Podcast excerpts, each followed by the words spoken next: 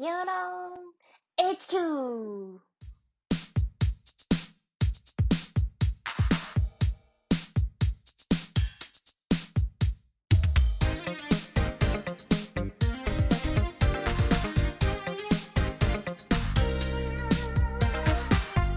この番組では株式会社ヨーローの3人が会社のこと、サービスのこと、テクノロジーのことなど様々なテーマについて超雑談形式でお届けします。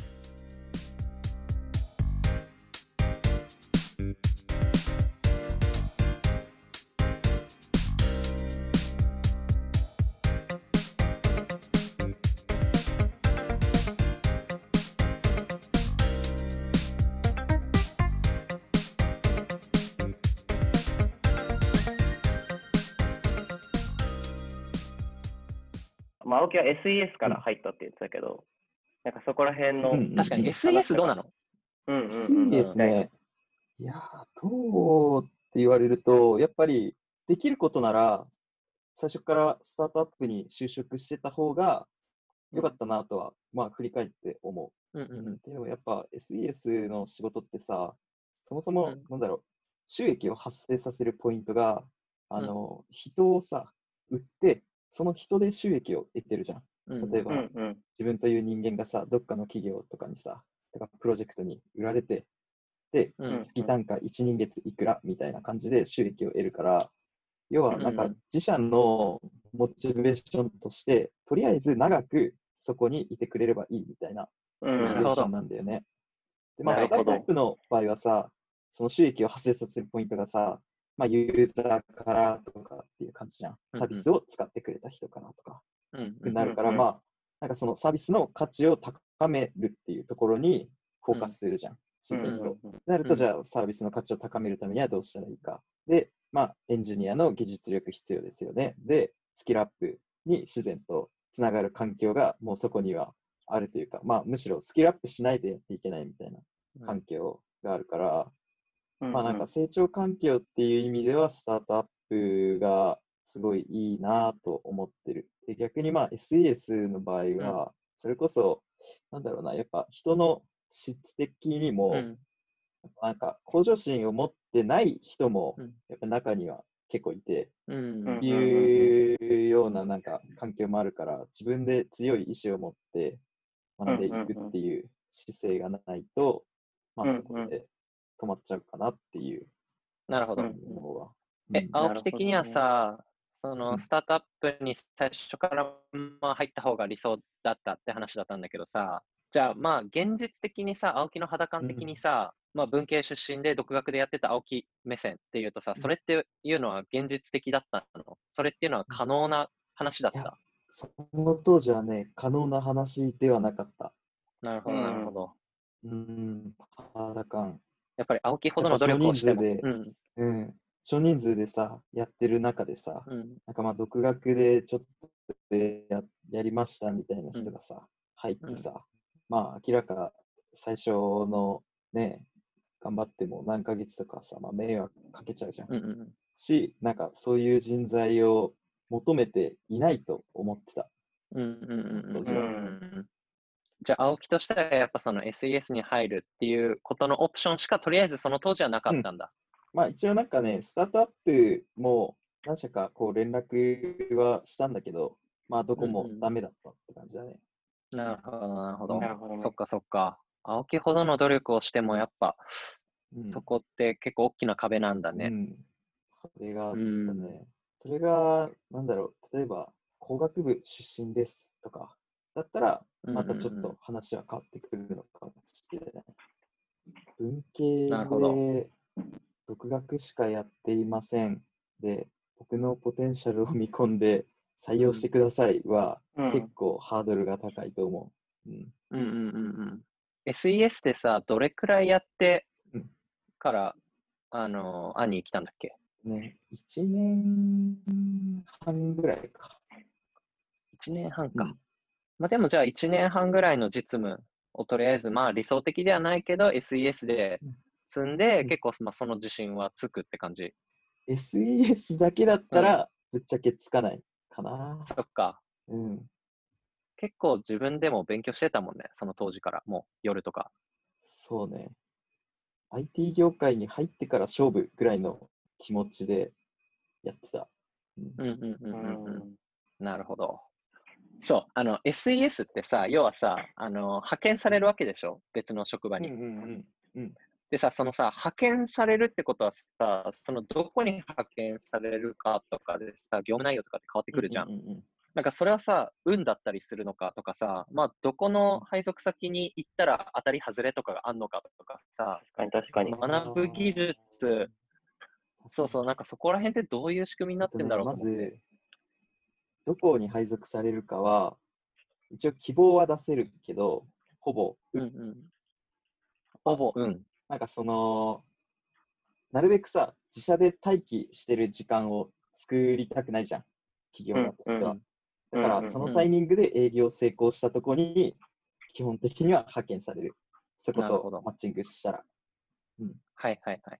でだから、まあ、あのそこで使う技術とかも、もう、うんって感じ。なるほど。え、じゃあさ、うんってことは、その、は派遣先とさ、そうんの、SES のさ、そのマッチングっていうのはさ、要は、なんて言うんだろう。青木っていう人がその、そことうんマッチングしたわけじゃなくて、うんただただその案件が来たっていうこと？そう、なんか、SES って自社に営業がいて、はいはいはい。営業の人が、なんかまあそういう会社を回って、なんかうちにエンジニアいるんですけど、人足りてますか？みたいな。はいはい。で、2人欲しいです、みたいな。なんかまあそういうイメージ。はあ、じゃあ、え、じゃあその二人、あ、二人いますって感じでもう、ランダムにほぼ送られるっていうか、もう順番で送られるみたいなイメージ？そうそうそう。で、一応なんか俺の時は、その、えっとね、3人で送られたんだけど、うん一応その面談があって、うんうんうん。面談で OK だったら、まあそこに行くみたいな感じ。なるほど、なるほど。なるほどへで、それこそ最初、えっとね、面談、1回目の面談は俺ダメで、うん。最初はね、あの、ウェブサービス開発してる企業で、自社開発だったの。うんうんはいはいはい。で、普通に、まあ、ウェブは独学でしか経験ありませんみたいな感じで、うんうんまあ、ダメだった。で、2社目で、うんまあ、前回でも話したけど、そういう自動車の車載系のシステムの開発してる企業で、そこが、あの、うんまあ、下請けだったのね。うんうんうん。まあ、なんだろう、その企業からしても、人がいればいる分だけ、上の、そう、発注元に金額を請求できるから、まあ、なるほどね。ず。そう、入れておくかみたいな。なるほどど。そっか、じゃあもう、そもそもそこが下請けっていうところが、んさらに SES から人を派遣させてもらうんだ。そいや、それすごいな。マう、ジすごいか。構造だよね。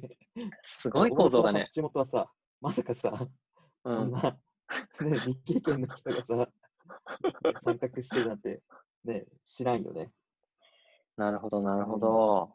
そっか、じゃあその下請けのとこは、その、まあ、要は人月計算で、じゃあ、あのうん、あのー、発注元から請求して、うんで、まあ、その SES に、まあ、その差分、差額とかをこう払ってるわけか。要は、青木に。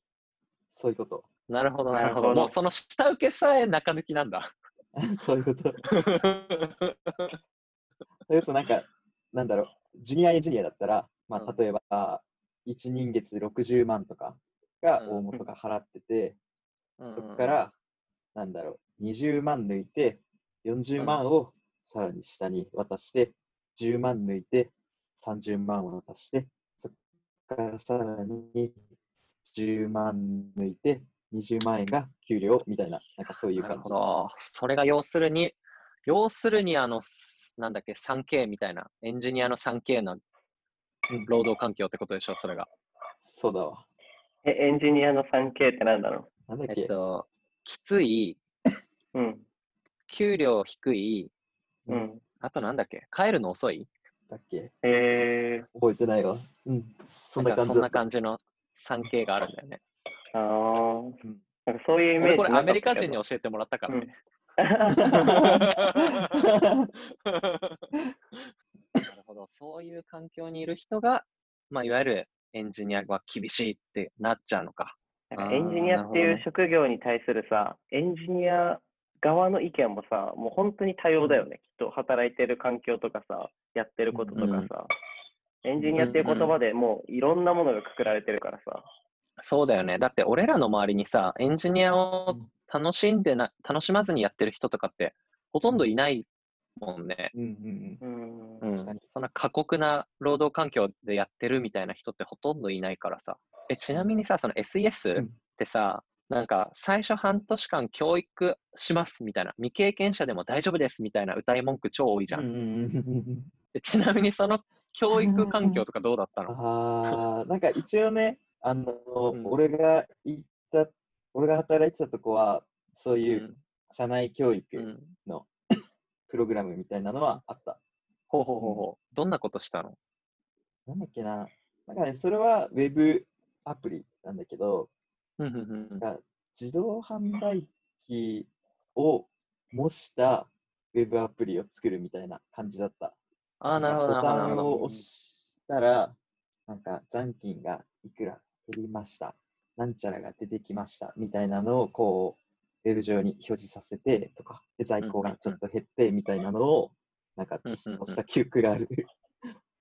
はいはいはいはい。なるほど、なるほど、なるほど。そういう社内のね、教育プログラムがあってよ。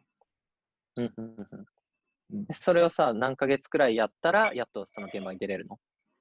うん。なんかね、人によるんだけど、終わったら出れるみたいな感じだった。なるほど。うんなるほど、なるほど。えじゃあまさにさ、そのうん、なんていうの？俺らが言ってたプログラミングスクール的なぐらいのレベル感の教育を受けて、もうすぐ現場に出させられるんだ。まあそうだね。うん。うんうんうん、でもさ、そういう意味ではさ、いいよね。なんか、うん取っかかってすぐ現場に出してもらえるっていう意味ではいいのかな。ああ、確かにね。なんか、それこそさ、自分で働き口をね、探すとかさ、自分で営業するみたいなうんコスト考えたら、うんとりあえずは実務経験を積めるっていうのは結構メリットかも。だよね。結構そこネックになるんじゃない？初学者の人うんって。、うん、なると思うな。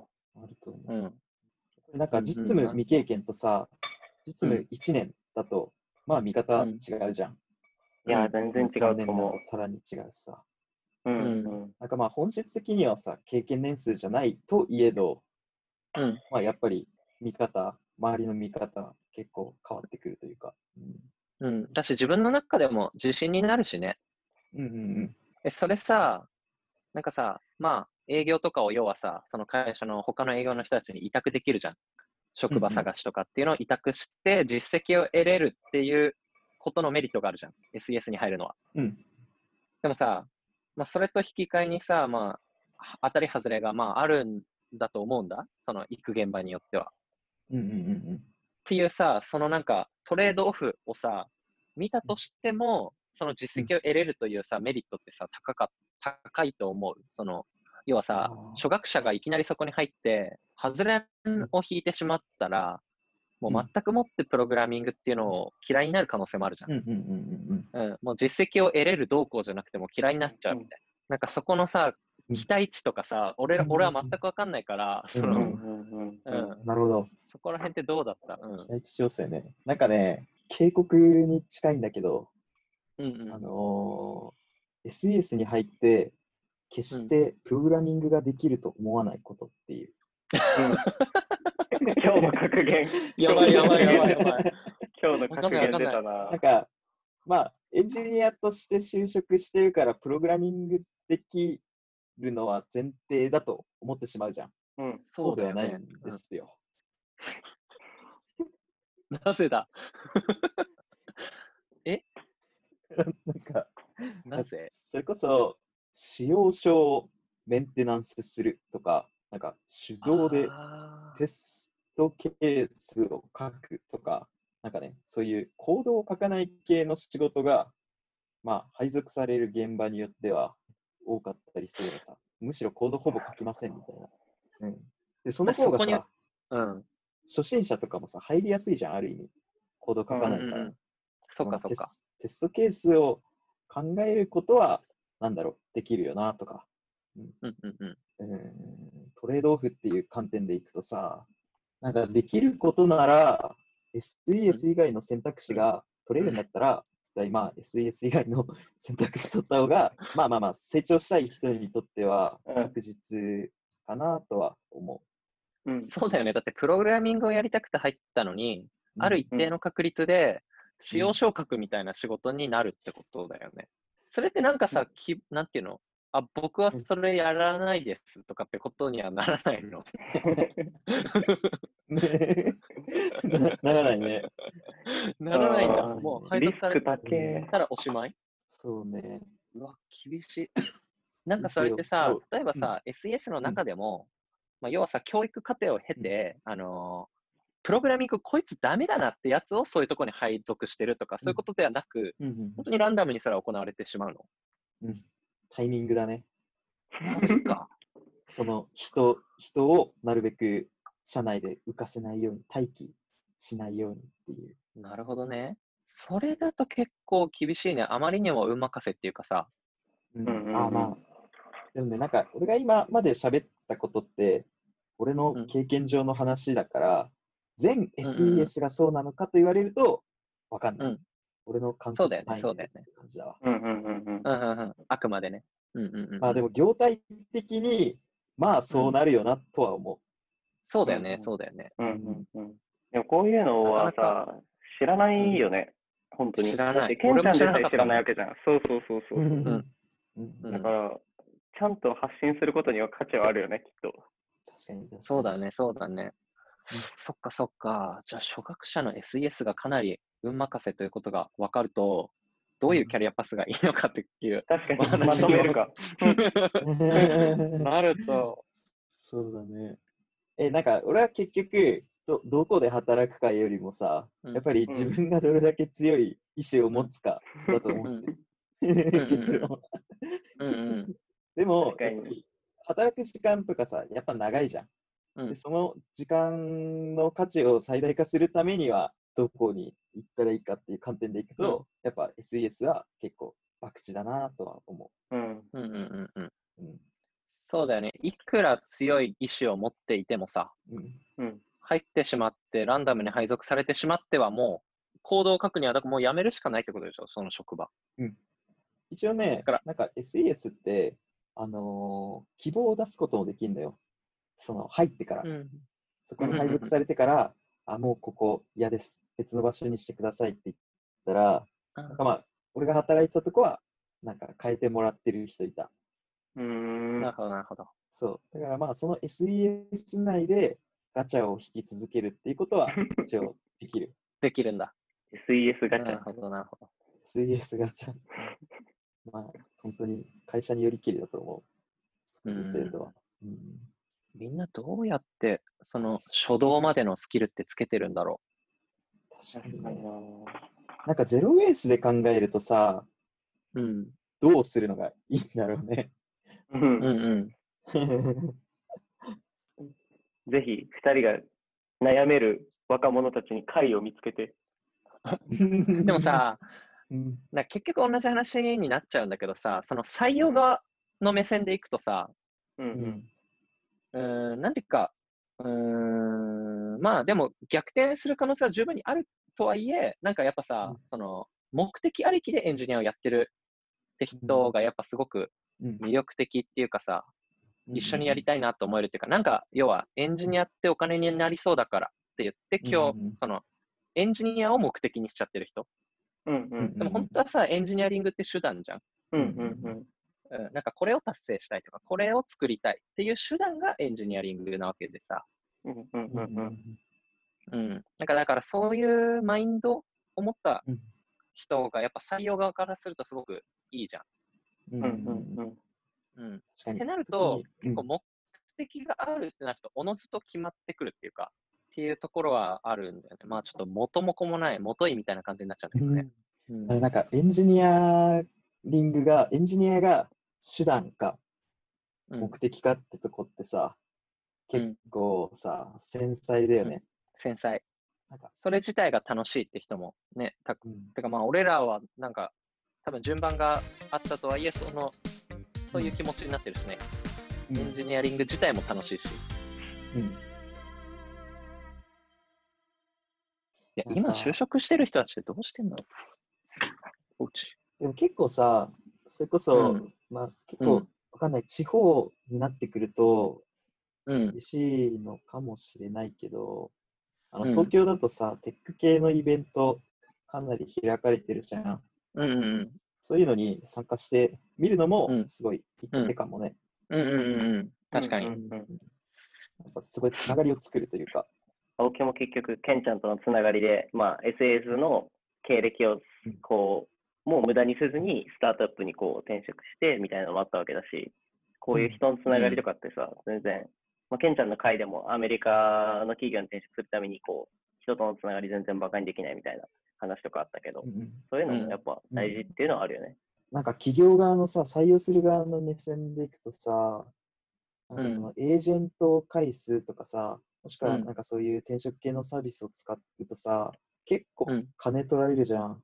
例えば、エージェントだとさ、もう100万近く取られたり、場合によっては100万以上取られたり、うん。で、まあそういう採用媒体使ったら、なんだろう、え月額何万円とか、えっ、と、一、人採用するのに結局、まあ何万円、何十万円ってコストが、まあ、かかっちゃうってことを考えると、やっぱまあリファラルとか、そういう、まあうん。コストがかからない方法で採用できるって結構なメリットで、うん。まあなんか言い方悪いけど、例えば、なんだろう、えっ、と、何ヶ月とかっていうふうに期間を区切って、そこでもし望んだような成長が得られなかったら、まあ、ポテンシャル採用して成長が得られなかったら、そこでごめんなさいっていうことも、まあ、できるわけじゃん。うんうんうん。